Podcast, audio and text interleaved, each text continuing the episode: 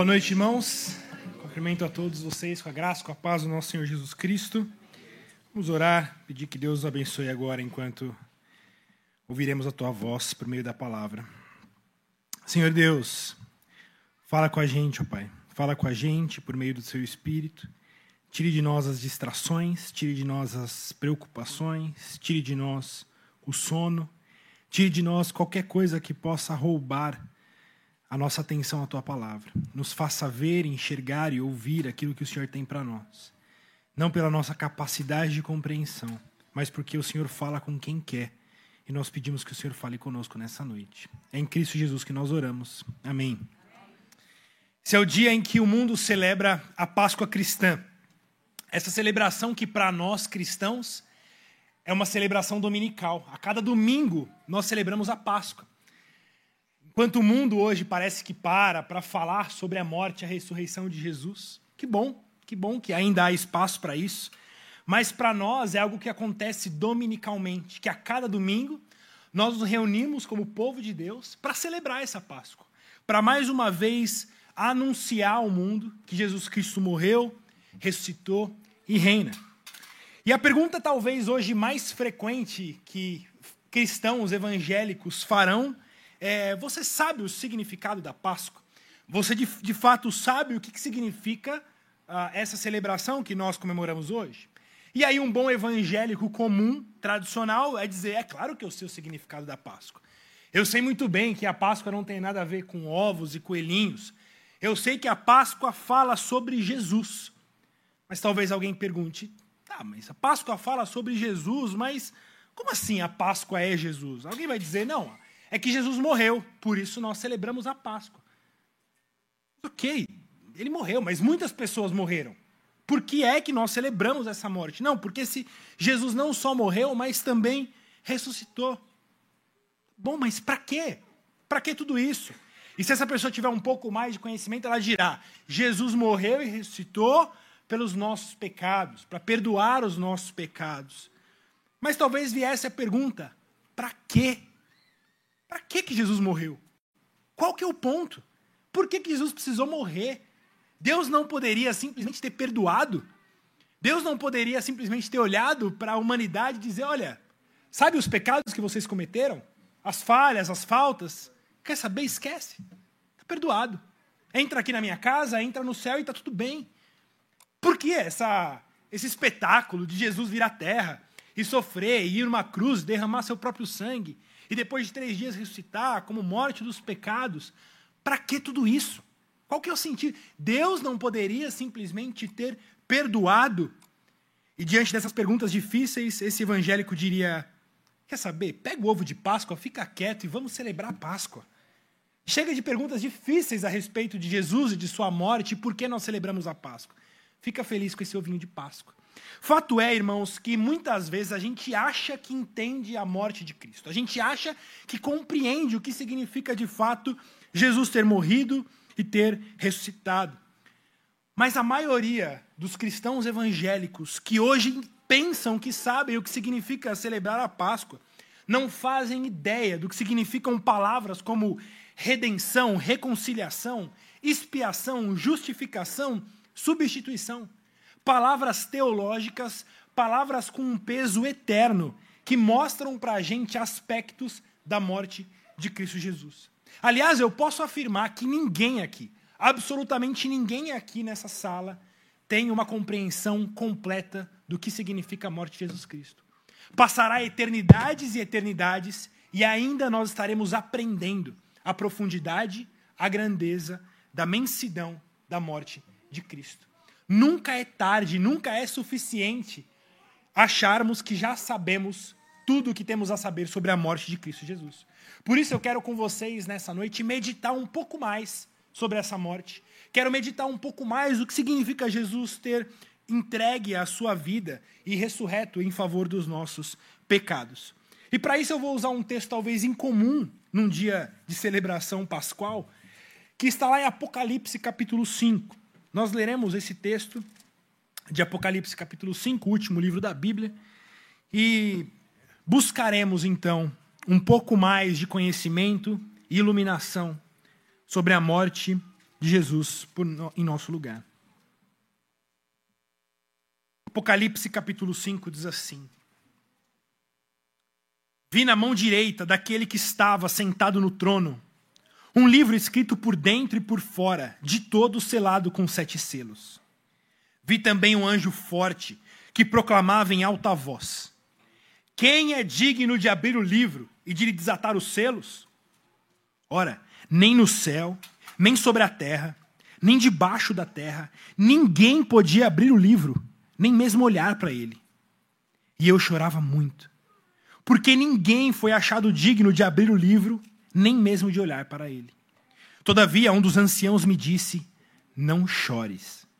Eis que o leão da tribo de Judá, a raiz de Davi, venceu para abrir o livro e os seus sete selos. Então vi no meio do trono e dos quatro seres viventes, e entre os anciãos de pé, um cordeiro, como tendo sido morto. Ele tinha sete chifres bem como sete olhos, que são os sete Espíritos de Deus enviados por toda a terra. Veio, pois, e tomou o livro da mão direita daquele que estava sentado no trono. E quando tomou o livro, os quatro seres viventes e os vinte e quatro anciãos prostraram-se diante do cordeiro, cada um deles tendo uma harpa e taças de ouro cheias de incenso, que são as orações dos santos. E entoavam um novo cântico, dizendo: Digno és de tomar o livro e de abrir os selos porque foste morto e com o teu sangue compraste para Deus os que procedem de toda tribo, língua, povo e nação. E para o, para, e para o nosso Deus os constituísse, os constituíste reino e sacerdotes, e reinarão sobre a terra. Vi e ouvi uma voz de muitos anjos ao redor do trono, dos seres viventes e dos anciãos, cujo número era de milhões de milhões e milhares de milhares, proclamando em grande voz: Digno é o cordeiro que foi morto de receber o poder e a riqueza e sabedoria e força e honra e glória e louvor. Então ouvi que toda criatura que há no céu e sobre a terra e debaixo da terra e sobre o mar e tudo o que neles há estava dizendo: Aquele que está sentado no trono e ao cordeiro, seja o louvor e a honra e a glória e o domínio pelos séculos dos séculos. E os quatro seres viventes respondiam: Amém. Também os anciãos prostraram-se e adoraram. Amém, irmãos? Deus abençoe a sua palavra. Talvez a gente já pudesse encerrar depois da leitura desse texto. Irmãos, falar de Apocalipse é sempre uma missão desafiadora. Isso porque, como vocês sabem, esse é um dos livros ah, que mais contempla e abarca uma, uma diversidade de interpretações e conclusões completamente diferentes uma das outras. Isso porque o livro de Apocalipse é um livro cheio de símbolos. É um livro escrito em códigos e que para o leitor desavisado ir para este livro cheio de códigos sem as chaves corretas será impossível de abrir esse livro e de interpretar aquilo que o texto tem a nos dizer. Porém, irmãos, muitos não conseguem interpretar esse texto exatamente porque estão posicionados ah, como aqueles que realmente não deveriam entender esse texto. Eu vou explicar para vocês. Apocalipse, a palavra Apocalipse significa revelação. Em inglês, por exemplo, na Bíblia em inglês vai estar Revelation, é, esse livro em inglês. Né? Então, Apocalipse significa revelação. Veja, esse livro não foi nos deixado para ser algo obscuro para ser algo que a gente não entenda. Pelo contrário, o propósito desse livro é para que ele seja uma revelação. Mas exatamente porque muitos não entendem e são incapazes de chegar a esse livro, talvez a última coisa que esse livro se pareça é que é como algo que nos revela. Pelo contrário, para muitos parece algo que nos coloca mais sombras do que luz, exatamente por não conseguirem entender esses símbolos que esse livro carrega. Isso porque, irmãos, o livro de Apocalipse ele foi escrito no período de maior perseguição que a igreja cristã já passou. Ali, provavelmente, muito próximo do ano 70, quando Roma invadiu Jerusalém e começou uma grande perseguição aos cristãos. Esse livro foi escrito de forma que somente os cristãos poderiam entender. Isso porque esse livro está carregado de símbolos do Antigo Testamento. Símbolos provavelmente que vêm dos livros, principalmente que vêm dos livros de Daniel, Ezequiel e Isaías. Assim, um romano que abrisse esse livro seria incapaz de interpretar essas simbologias, porque ele não sabia absolutamente nada sobre Daniel, Ezequiel, Isaías e todo o corpo do Antigo Testamento. Porém, para o cristão que conhecia as Escrituras, que dominava o Antigo Testamento, quando ele se achegava a esse texto de Apocalipse, aquilo fazia muito sentido para ele, porque ele conhecia esses símbolos, ele conhecia esses sinais. O Apocalipse, o livro de Apocalipse é o livro do, do Novo Testamento que mais carrega simbologias do Antigo Testamento. Porque foi escrito de forma que somente o cristão pudesse entender de fato esse livro. Mas hoje, a gente se parece muito mais com os romanos do que com os cristãos. Porque a igreja hoje não conhece o Antigo Testamento, porque a igreja hoje não conhece os textos de Daniel, Ezequiel e Isaías, nós vamos a esse livro e também não entendemos nada, porque nos parecemos muito mais com os romanos em nossa compreensão bíblica do Antigo Testamento. Mas veja, irmãos, apesar disso, a gente pode entender esse livro. E eu quero hoje ajudá-los a interpretar especificamente esse capítulo 5, entender um pouco desses sinais que são colocados aqui nesse texto. A primeira coisa que eu quero animá-los é que o Apocalipse não é um livro inútil. Lembre-se que toda a escritura é palavra de Deus e toda a palavra de Deus é útil para o ensino e para a instrução da igreja. E se Apocalipse faz parte da palavra de Deus, Apocalipse também é útil uh, para nós e para a sua igreja. Ela é inspirada por Deus. Mas nós não devemos esquecer que esse livro é um livro cheio de simbologias. Ou seja, ir a esse livro e interpretá-lo como você interpreta todos os outros livros da Bíblia, te colocará numa situação perigosa. Isso porque esse livro não é tido para ser lido como literalmente, mas é para ser lido com os seus símbolos e, entendendo os seus símbolos, chegar a uma compreensão daquilo que de fato o texto ia nos dizer. Então eu quero com vocês aqui caminhar por esse texto do capítulo 5 e interpretar um pouco aquilo que Deus tem a nos dizer por meio dele. Se você vê o texto do capítulo 5, começa com essa palavrinha vi. Veja que o autor aqui está contando uma visão, algo que ele viu. O relato aqui que se segue é do apóstolo João. João escreve essa carta, partes ouvindo do próprio Cristo que dá para ele as palavras, partes daquilo que ele foi que foi revelado ao próprio João. E aqui no capítulo 5, João está relatando uma imagem que ele mesmo viu.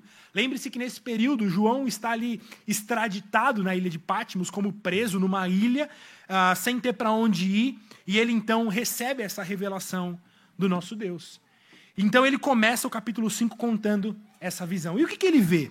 Veja no verso 1, ele diz: Vi na mão direita daquele que estava sentado no trono um livro, escrito por dentro e por fora, de todo selado com sete selos. Só no primeiro verso, nós já temos um monte de símbolos aqui. A ideia é: Deus está assentado no seu trono. Quando ele diz aquele que está assentado no seu trono, João está se referindo ao próprio Deus. E ele está dizendo que na mão direita de Deus, lembre-se que é um livro de simbologias, Deus não tem corpo, Deus Pai não tem corpo, Deus Pai não tem mão direita, mas é uma visão que João tem, cheia de simbologia. A ideia é que o próprio Deus, com a sua mão direita, está segurando esse livro esse livro, esse rolo, esse pergaminho que está escrito por dentro e por fora. Normalmente os livros só estão escritos por dentro. Isso não é uma novidade dos nossos dias. Mesmo naquele tempo, os pergaminhos só eram escritos por dentro. Às vezes, por fora havia um resumo daquilo que estava escrito por dentro. Como seria o nosso, uh, o nosso resumo mesmo de um livro, para você não precisar ler o livro inteiro para saber do que se trata. Você abre ali na introdução, naquele resumo, e sabe a ideia do livro. Os pergaminhos, os livros naquele, naquele período, às vezes continham na parte de fora um resumo daquilo que havia dentro do livro. Diz esse texto que esse livro, então, estava todo escrito por dentro e por fora. Mas há uma informação: esse livro está completamente fechado, lacrado, com sete selos. Selos, aqui é a ideia daqueles selos dos reis antigos. Para quem assiste essas séries antigas, aqueles selos derretidos que realmente lacram uma carta. Esse rolo de livro está completamente selado. Ele está preso. E o que é, o que há nesse livro? Se você conhecer um pouco mais o texto de Apocalipse, você vai ver no capítulo 6 que esse livro, esse rolo que está na mão direita de Deus, é o próprio livro da revelação. É o próprio texto do Apocalipse. Nesse livro está contendo a revelação de Deus aos homens. Há nesse, nesse livro coisas sobre o passado, coisas sobre o presente, coisas sobre o futuro. Nesse livro há elementos de tudo aquilo que traz explicação para aquilo que o povo está passando naquele período. Aquele povo que está sendo martirizado, aquele povo que está sendo perseguido. Esse livro das revelações, ele vai mostrar, ele vai trazer uma conclusão à história da humanidade. E esses sete selos, vocês vão ver que no livro de Apocalipse vai aparecer diversas vezes o número sete. O número 7 aparece muitas vezes. Só nesse capítulo 5, se você prestou atenção na, na, leitura, nós lemos sete selos, sete chifres, sete olhos, sete espíritos. Na, o próprio livro inteiro de Apocalipse, alguns vão dividir como sendo as sete igrejas, os sete selos, as sete trombetas, as sete taças, os sete espíritos e as sete bem-aventuranças. O número sete é algo muito presente no livro de Apocalipse, porque é muito presente na literatura do Antigo Testamento. Porque o número 7 sempre trouxe a ideia de completude, de algo perfeito. Para quem estudou com a gente aqui aquele período em que expusemos o livro de Daniel, vocês vão se lembrar das 70 semanas. E como que o número 7 traz um significado de completude, de perfeição, algo que está completamente concluído. Veja, esse livro, esse rolo, então, tem sete selos. Quer dizer, uma lacração perfeita. Se o sete simboliza algo perfeito, completo, e há sete selos, isso quer dizer que esse livro, embora tenha revelação, tanto por dentro quanto por fora, ele vai trazer significado para a nossa vida, ele está completamente lacrado. É impossível ter acesso a esse livro. E aí diz no verso 2: Vi também um anjo forte, que proclamava com grande voz: Quem é digno de abrir o livro e de lhe desatar os selos? Na imagem de João surge um, um, um general, um anjo forte, desafiando, desafiando a humanidade, desafiando toda a criação, dizendo: há alguém capaz de abrir esse livro? Nós estamos diante de nós com um livro completamente lacrado. Nós queremos conhecer a revelação de Deus. Nós queremos entender aquilo que Deus tem a nos ensinar. Mas há alguém aqui digno o suficiente para abrir esse livro? Veja que a ideia não seria alguém que tenha força, não está ligado ao poder de abrir, mas está ligado à dignidade de abrir. Há alguém digno o suficiente de abrir esse livro? O anjo está chamando. Procurem, procurem alguém. Procurem alguém capaz de abrir esse livro e de trazer luz, explicação para a nossa vida, trazer explicação para esse mundo. Há alguém digno. O anjo está fazendo uma grande convocação. Anuncie, anuncie aos sete cantos quem é digno de abrir esse livro. E olha o que diz o verso 3. Ora, nem no céu, nem sobre a terra, nem debaixo da terra, ninguém podia abrir o livro, nem mesmo olhar para ele. O anjo forte convoca, os seus soldados são enviados e eles vasculham toda a criação. Eles vasculham toda a humanidade, dos vivos, dos mortos, dos animais, tudo que há sobre o céu, debaixo do céu, na terra, debaixo da terra, eles procuram em toda a criação alguém digno de trazer abertura a essa revelação. E sabe o que diz o texto? Ninguém foi achado digno. Absolutamente ninguém. A verdade é que ninguém, absolutamente ninguém, é digno de trazer a revelação.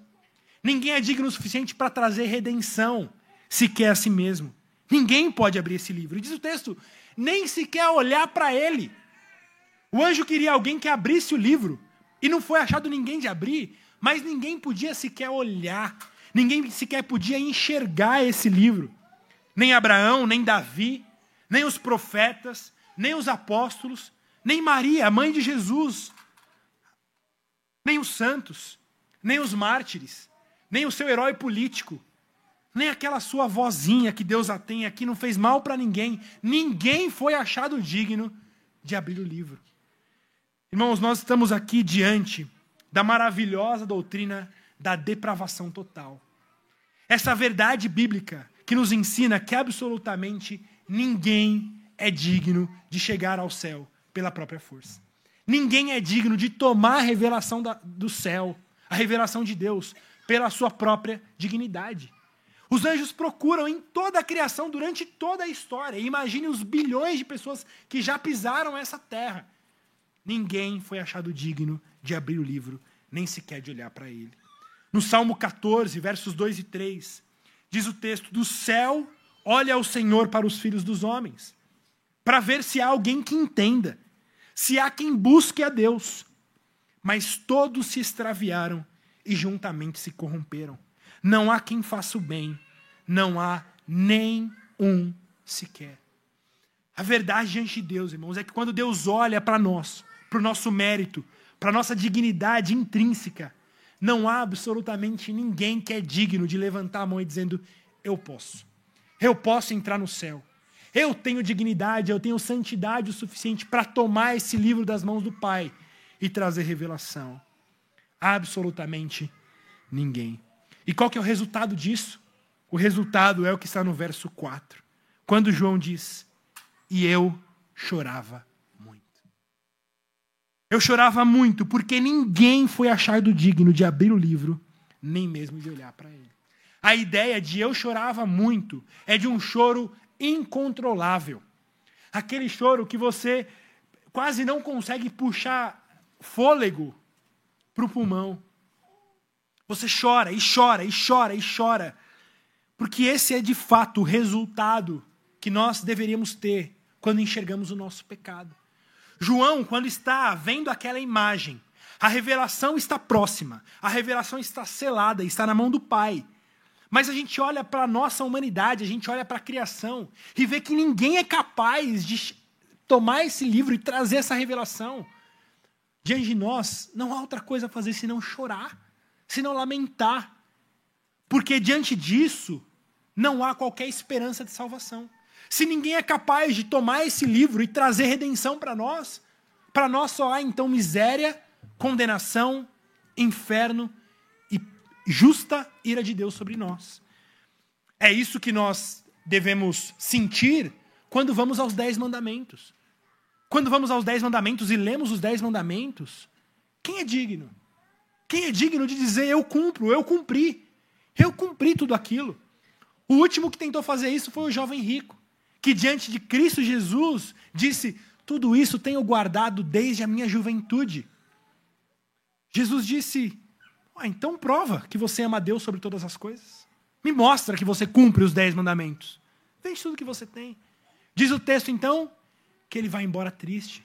Porque, de fato, ele pensava cumprir os dez mandamentos, mas era incapaz de cumprir os dez mandamentos. Diante disso, os discípulos olham para Jesus e dizem: Senhor, então quem é que pode ser salvo? A reação dos discípulos diante da conversa de Jesus com o jovem rico é a mesma reação de João quando diz: Ninguém foi achado digno. Os discípulos olham para Jesus e dizem: Jesus, se para ser bom, se para ter acesso ao Pai, tem que cumprir os dez mandamentos, quem é que pode salvar-se? Quem é que pode salvar-se? Quem pode dizer aqui que nunca mentiu? Quem que pode dizer aqui que nunca cobiçou? Quem pode dizer aqui que ama a Deus sobre todas as coisas? Ninguém. Absolutamente ninguém. Ninguém é digno de tomar e de abrir o livro. Então os discípulos olham para Jesus e dizem: Senhor, então quem? E ele diz então: Para o homem é impossível, mas para Deus todas as coisas são possíveis. Para vocês é impossível mesmo. É impossível que alguém tome o livro e abra o livro. Mas, irmãos, esse é o resultado de alguém que conhece de fato, minimamente, a glória e a majestade de Deus e o seu próprio pecado. Não há outro caminho senão chorar e chorar muito. O Paul Washer, ele conta uma experiência parecida com essa, que ele estava num avião e ele estava lendo a Bíblia e uma pessoa ao seu lado perguntou, o que, você está lendo? Ele, ele não conhecia, se não me engano, o cristianismo, não fazia ideia do que fosse. Ele falou, eu estou lendo a palavra de Deus. E, ele, e aí ele perguntou, olha, o que, o que é preciso para ser salvo? O que eu preciso fazer para ser salvo? Washer disse, é muito simples. Basta cumprir os dez mandamentos. Basta cumprir os dez mandamentos. Amar a Deus sobre todas as coisas, não tomar o nome de Deus em vão, guardar o sábado, não adulterar, não roubar, não mentir, honrar seu pai e sua mãe, não cobiçar. É só fazer isso e não quebrar nenhum desses mandamentos em nenhuma hipótese, em nenhum dia da sua vida. É só fazer isso. E você será salvo. E o Porsche disse que voltou para sua leitura e continuou. E de canto de olho, ele via o semblante daquele homem desesperado e mudar e depois de alguns segundos, o homem cutucou e disse: Mas é... então é impossível. Então é impossível ser salvo. E o Porsche disse: sim. É impossível ser salvo por si mesmo. Porque ninguém é digno de tomar e abrir o livro. Mas veja o que diz o verso 5 do nosso texto. Todavia, um dos anciãos me disse: Não chores. Não chores. E é isso que Jesus diz aos discípulos. É isso que o Paul diz ao seu passageiro ao lado. É isso que o ancião diz a João: Não chores. Calma. Há uma esperança, há algo que mudou o cenário aqui. Não chores. Eis que o leão da tribo de Judá, a raiz de Davi, venceu para abrir o livro e os seus sete selos. Enquanto João chorava, um dos anciãos coloca a mão no seu ombro e diz: Não chores mais. Maravilhoso, irmãos. Porque é isso que a mensagem do Evangelho, a mensagem da Páscoa, a mensagem da ressurreição tem a nos dizer. A mensagem da Páscoa é um ancião colocando a mão no seu ombro e dizendo: Não chores. O leão da tribo de Judá venceu. Você quebrou os mandamentos de Deus. Você de fato é indigno, completamente indigno, mas há uma esperança para você, porque o leão da tribo de Judá, da raiz de Davi, ele venceu para abrir o livro e desatar os seus sete selos. Então João olha e diz o verso 6: Eu vi no meio do trono e dos quatro seres viventes e entre os anciãos de pé um cordeiro, como tendo sido morto. Essa, sem dúvida, irmãos, é uma das imagens mais belas de toda a Escritura. Veja comigo, o ancião coloca a mão no ombro de João e diz: Não chores, há um leão que venceu. E quando João olha, o que ele vê? Um cordeiro. Ele é informado que há um leão que venceu para tomar o livro. Mas quando ele olha, ele vê um cordeiro. Isso pode parecer estranho aos romanos que liam esse livro. Talvez liam e falavam, não faz sentido. Livro cheio de contradições. Como que fala de um leão e de repente é um cordeiro? Não faz sentido. São, são animais antagônicos. Quem confundiria um leão com um cordeiro? O leão, um animal forte, poderoso, o rei, poderoso sobre toda a selva. E um cordeiro, um animal fraco e frágil, que qualquer um pode matar e esmagar. Não faz sentido, mas para nós faz todo o sentido. Porque Jesus é esse, que é leão. Jesus é aquele por meio de quem todas as coisas foram criadas no céu e na terra, as visíveis e as invisíveis, sejam tronos, soberanias, principados, potestades, tudo foi criado por meio dele e para ele, ele é antes de todas as coisas, nele tudo subsiste, é o que vai dizer Colossenses capítulo 1. Ele é leão, ele governa, ele é líder, ele é o leão da tribo de Judá e ele venceu. Mas esse mesmo Cristo, ele é também cordeiro. Ele é aquele que é, que foi oprimido, que foi humilhado. O Deus sobre todos, governador sobre todo mundo, debaixo de quem está toda autoridade, potestade, é aquele que se entrega. É aquele que se entrega como um cordeiro. Esse mesmo Cristo em quem nele estão contidas todas as coisas, é o mesmo que vai dizer que ele foi oprimido e humilhado, mas não abriu a boca. Como cordeiro foi levado ao matadouro, e como ovelha muda perante os seus tosqueadores, ele não abriu a boca, como diz Isaías 53. E nós levantamos, irmãos, como povo de Deus, essas duas bandeiras, essas duas imagens. Por um lado, Jesus é nosso leão, é nosso governador, é nosso rei. Por outro, ele é um cordeiro, um cordeiro frágil, um cordeiro que entrega a si mesmo para nos salvar, para nos redimir. Esse é o nosso Cristo Jesus, que mostra que a vitória vem por meio de uma aparente derrota, que a força vem por meio da fraqueza, que a vida vem por meio da morte. Esse é o Cristo que, sendo leão, se faz cordeiro para a nossa salvação. E diz o texto que esse cordeiro está no centro. Veja que ele, ele vê esse cordeiro no centro. E o que há ao redor? Diz que ele vê o trono, o trono de Deus, ele vê os quatro seres viventes, provavelmente as imagens dos querubins, talvez serafins, mas criaturas angelicais ali, os seres viventes, e 24 anciãos. Há alguma discussão do que seriam esses 24 anciãos, mas sem dúvida eles representam o povo de Deus. Vai dizer que esses anciãos estão vestidos de brancos, têm coroas, muitas imagens referindo ao povo de Deus que foi redimido. Provavelmente, esses 24 anciãos simbolizam os 12 patriarcas e os 12 apóstolos, representando o povo do Antigo Testamento e o povo do Novo Testamento como um só povo, redimido ali diante do Cordeiro. E veja, esse cordeiro está no centro, entre Deus, as criaturas espirituais e a igreja. Irmãos, mais uma vez nós temos aqui a maravilhosa doutrina de Deus. E a doutrina que nós podemos ver aqui é a doutrina da reconciliação. O Cordeiro de Deus está reconciliando todas as coisas com o Pai. Em Colossenses 1, 19 e 20, nós lemos: Porque aprove a Deus que nele residisse toda a plenitude e que, havendo feito a paz pelo sangue da sua cruz, por meio dele reconciliasse consigo mesmo todas as coisas, quer sobre a terra, quer nos céus.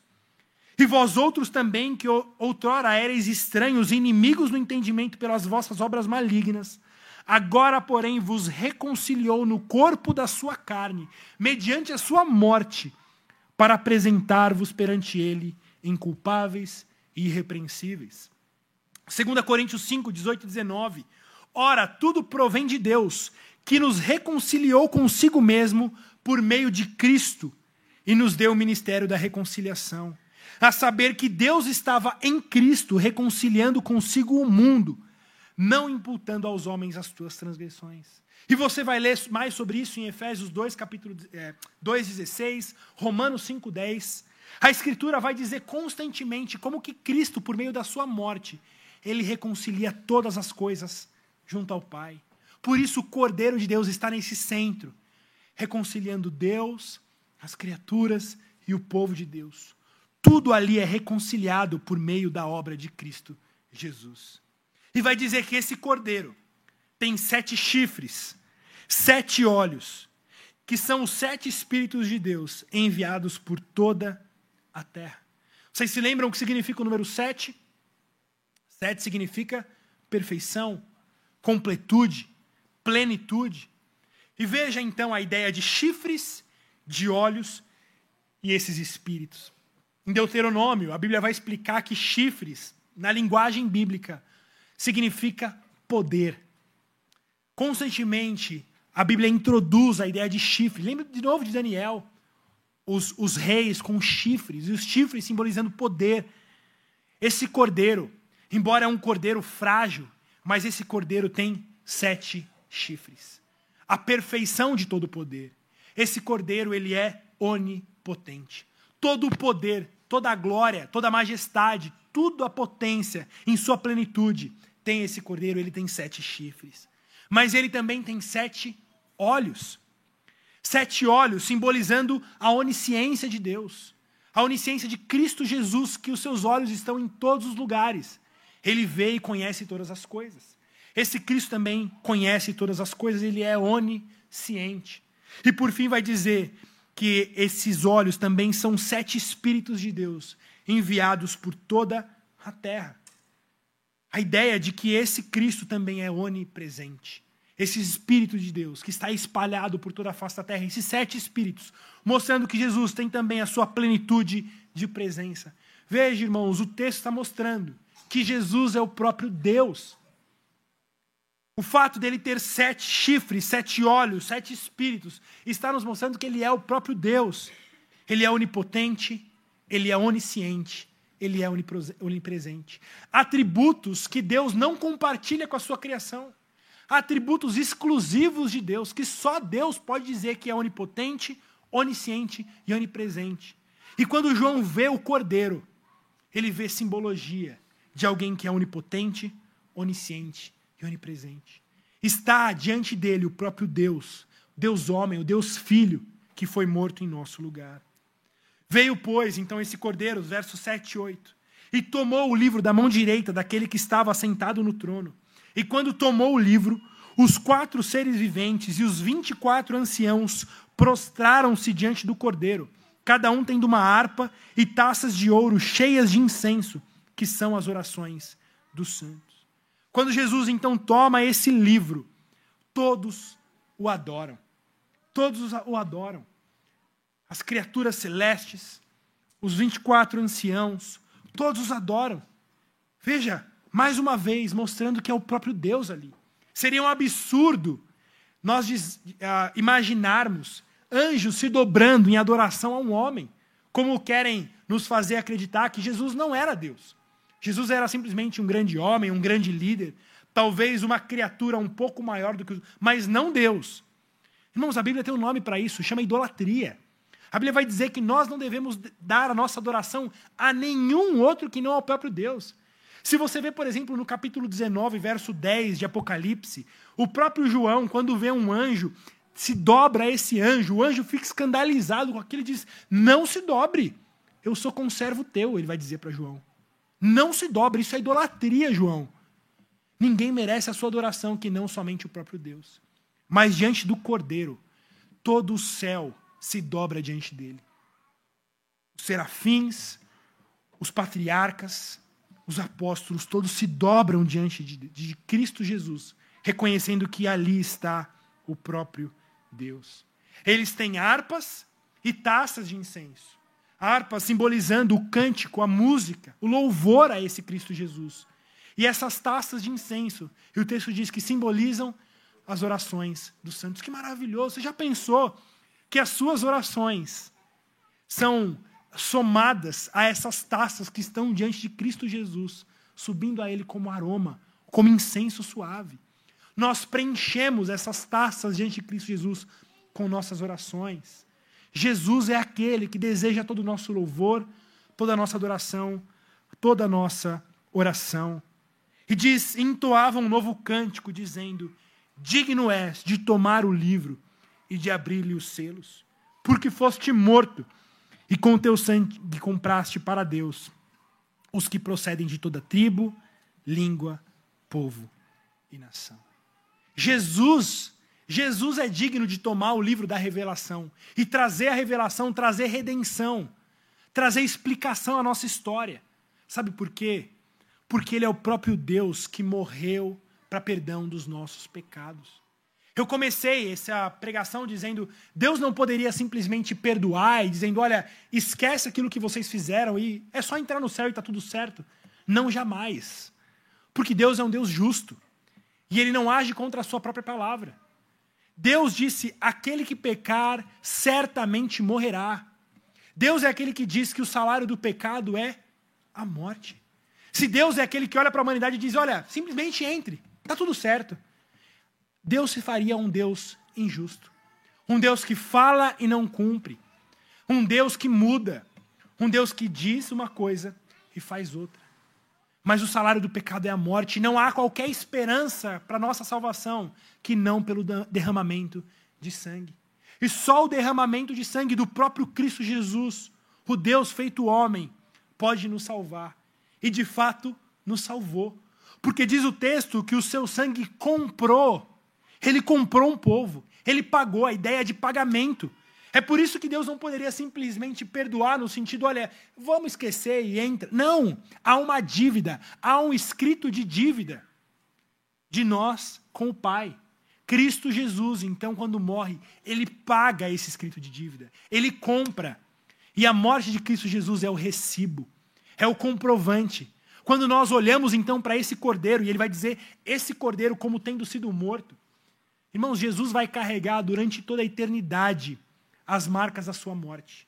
Jesus está nesse momento em seu corpo glorificado, contendo em suas mãos e pés as, as marcas da sua morte, que servem para nós como recibo, como comprovante de que nós temos acesso a Deus.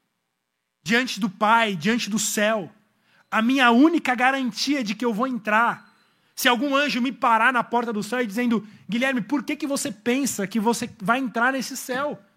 Olha a tua história, olha os seus pecados, olha quem você é.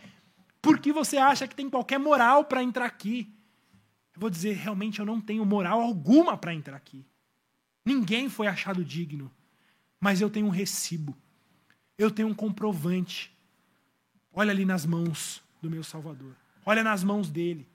E você verá aquela mão perfurada. E aquela mão perfurada é o comprovante de um pagamento, o pagamento de uma dívida, o pagamento de algo que ele comprou. E esse Cristo Jesus comprou, comprou, comprou gente de toda tribo, língua, povo e nação. Irmãos, entendam isso: Jesus não simplesmente morreu para tornar possível a salvação. Não é que Jesus morreu dizendo, olha, agora é possível, esforcem-se. E talvez o melhor entre vocês vai ser salvo. Como talvez nessas séries aí, Round Six, né? Joga os jogos, está valendo. Quem conseguir, ganhou. Agora é possível. Não, não, não. Jesus ele vem, ele morre, ele paga, ele compra. E Jesus não é aquele que compra e não leva. Ele compra e carrega com ele mesmo todo o seu povo. Absolutamente nenhuma ovelha se perderá de suas mãos. É isso que vai dizer o texto de João, capítulo 6. Ele vai dizer: Eu sou o bom pastor, e o bom pastor dá a vida pelas ovelhas, e nenhuma ovelha vai escapar de minhas mãos. Porque eu não vim para fazer a minha vontade, mas para fazer a vontade de Deus. E a vontade de Deus é que eu não perca nenhum daqueles que me deu. Irmão, se Jesus perdesse uma só de suas ovelhas, ele estaria derrotado. Ele não estaria cumprindo a vontade do Pai. A vontade do Pai é que nenhuma alma se perca. Por isso, quando Jesus compra, ele paga a dívida. Ele está comprando a dívida do seu povo.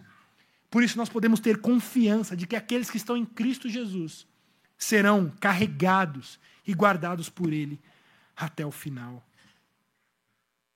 E aí, não só isso, mas diz o verso 10: E para o nosso Deus, os constituíste reino e sacerdotes, e reinarão sobre a terra. Esse Cristo não só nos compra, para entrar no céu e nos joga lá num galpão fétido, escuro, como pessoas, como escravos resgatados de uma segunda categoria. Não. Esse Cristo que morre em nosso lugar, esse leão que morre em nosso lugar, como um cordeiro, nos faz reis e sacerdotes do seu reino. É impossível falar isso sem lembrar do livro de Nárnia. Não sei quantos de vocês já leram Nárnia. Do leão, a feiticeira e o guarda-roupa. As crianças ali já leram. Vocês se lembram? Edmundo traiu, Edmundo traiu o leão. E há uma dívida a ser paga com a rainha. Edmundo deve morrer, mas o leão vai e se entrega no lugar de Edmundo. Se entrega para resgate, para comprar. E depois que esse leão, então, ah, retoma a sua vida e destrói toda a maldade, toda a, a, a a condenação que havia ali em Nárnia, aquele inverno eterno. Ele não simplesmente traz Edmundo e diz: Edmundo, você me traiu, você vai ficar em segunda categoria. Arruma um casebrezinho lá longe. Aqui é para aqui é para os justos, aqui é para os santos, aqui é para quem é bom. Você foi resgatado, você é nosso escravo. Vai lá, vai lá limpar o chão. Não. A história termina com esse leão coroando aqueles quatro jovens. E é maravilhoso essa coroação quando ele chega a Pedro e diz: Pedro, o magnífico, e, e coroa o rei Pedro. E coroa a Susana, a princesa a Susana, e diz: Susana, a gentil. Chama Lúcia e diz: Lúcia, a destemida. E ele chama Edmundo. E para Edmundo ele chama o justo. Ele dá a Edmundo esse título que talvez seria o título mais absurdo a dar para Edmundo. Se há alguém ali que não é justo, é Edmundo. Ele é o traidor, é ele que traiu, é ele que abandonou. Mas quando ele recebe um novo título no seu reino, no reino de Deus, ele recebe o título de justo. Não porque ele conquistou a justiça, mas porque ele foi pelo leão justificado. O leão está dando uma, um comprovante na mão de Edmundo, dizendo: Edmundo, você é rei, sacerdote, você pode andar por todas essas terras, porque eu te fiz justo. Eu estou declarando que você é justo. E é exatamente que Cristo faz isso por nós. Ele não só morre em nosso lugar, ele não só nos concede o céu, ele não só nos compra, ele não só nos faz reis e sacerdotes, mas ele coloca um novo nome, um novo nome para nós. E o nosso, o nosso novo nome é de justos. Justos. Não porque conquistamos essa justiça, mas porque o sangue desse leão foi derramado sobre nós. Irmãos, diante disso, não há outra coisa que não a fazer aquilo que é feito por todo o céu, dos versos 11 ao verso 14. Ele diz: Vi e ouvi uma voz de muitos anjos ao redor do trono, de seres viventes dos anciãos, cujo número era de milhões de milhões e milhares de milhares, proclamando em grande voz: Digno é o cordeiro que foi morto de receber o poder e riqueza e sabedoria e força e honra e glória e louvor. Então ouvi que toda criatura no céu e na terra, debaixo da terra e sobre o mar, e tudo o que neles há estava dizendo: aquele que está assentado no trono e ao cordeiro, seja o louvor e a honra e a glória e o domínio pelos séculos dos séculos. Então os quatro seres viventes respondiam Amém, e todos os anciãos prostraram-se e adoraram. Diante dessa grande obra de reconciliação que Cristo faz em outro lugar, em nosso lugar, não há outra coisa para fazer que não adorá-lo. Adorá-lo, adorá-lo por toda a eternidade, adorá-lo e cantar a Ele. Porque o nosso choro, quando nós enxergamos o nosso pecado, o nosso choro foi transformado em riso. As nossas lágrimas foram transformadas em cântico. A nossa tristeza foi transformada em alegria. Eu volto à nossa pergunta inicial. Será que de fato nós entendemos a morte e a ressurreição de Cristo Jesus? Provavelmente não. Porque nós não choramos diante disso. Nós não caímos diante de um texto desse e cantamos com os anjos, dizendo glórias e glórias e glórias ao Senhor. Porque não há nada menos a ser feito do que isso. Adorar esse Cristo Jesus, que tomou o livro e derramou sobre nós a tua salvação e a tua libertação. Arcis Sproul, um pastor recém-falecido, ele diz assim: por mais de 50 anos, estudei e li muitos tomos escritos sobre o significado da cruz de Cristo.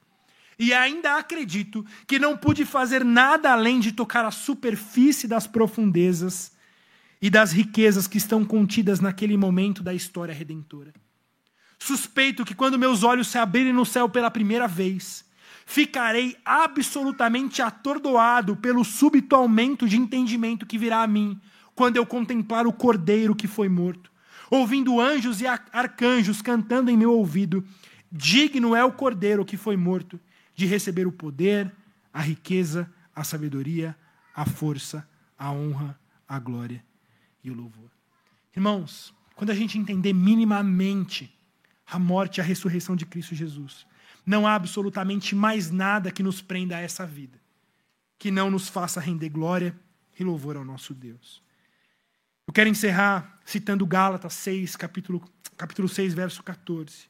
Quando Paulo diz: Longe de mim gloriar-me, senão na cruz do nosso Senhor Jesus Cristo, pela qual o mundo está crucificado para mim e eu para o mundo.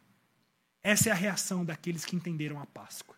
Essa é a reação daqueles que entenderam a morte e a ressurreição de Cristo Jesus. Nós não nos gloriamos em mais nada. Não há nada em que a gente pode bater no peito e dizer, mas eu. Não, não há nada. A gente entendeu que nós não somos dignos. Ninguém foi achado digno.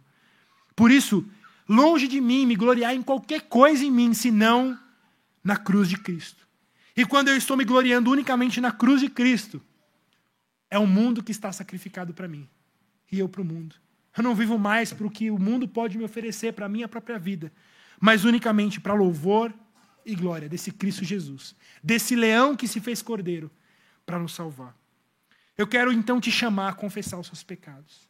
Eu quero te chamar e apelar o teu coração para que você também se entregue em louvor e adoração a esse Cristo Jesus.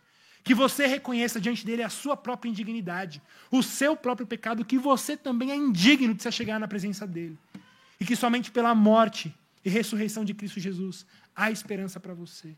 Esse Cristo Jesus pagou o preço no lugar daqueles que confessam seus pecados e creem nele. Crucifixe para esse mundo. Não há nada aqui para você, mas há um peso de glória te esperando após essa vida. Há esse reino de glória em que esse Cristo nos fez reis e sacerdotes. E que lá nós andaremos com o nome de justos, porque o nosso Cristo nos justificou. Amém? Quero te convidar a ficar em pé. O Fê, você consegue colocar na tela Apocalipse 5, verso 12?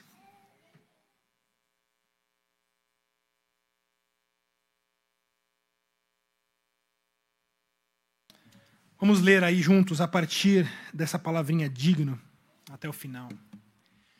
Digno é o cordeiro que foi morto de receber o poder e riqueza e sabedoria e força e honra e glória e louvor. Amém. Cristo Jesus receba toda a nossa adoração nessa noite. Senhor, Senhor Jesus, nós te louvamos pela tua grande obra de reconciliação em nosso lugar.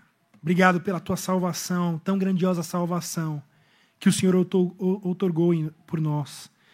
Te louvamos, Senhor. E por mais que nos debrucemos sobre a tua palavra, jamais compreenderemos a completude da magnificência que é a tua morte por nós. Mas tão somente uma fagulha desse conhecimento nos faz adorá-lo e render graças ao Senhor por tão maravilhosa salvação que chegou até nós. Faça com que os nossos olhos, mais uma vez, se deslumbrem com tão grandioso ministério que a nós foi revelado. O Senhor nos faz adorá-lo, nos faz crer nessa mensagem poderosa, Senhor. Que os nossos olhos, mais uma vez, sejam encantados e tomados por tão maravilhosa visão da tua morte, da tua ressurreição. Senhor, abra os olhos dos cegos aqui. Faça com que os surdos ouçam a tua voz. Arranca, Senhor, toda a escama, tudo aquilo que os faz impedir de ouvir a tua voz, para que esses pecadores também se arrependam e cheguem ao pleno conhecimento de Cristo Jesus, para que haja salvação e redenção nesse lugar. Ó Senhor, receba o nosso louvor, a nossa adoração por toda a eternidade. Amém.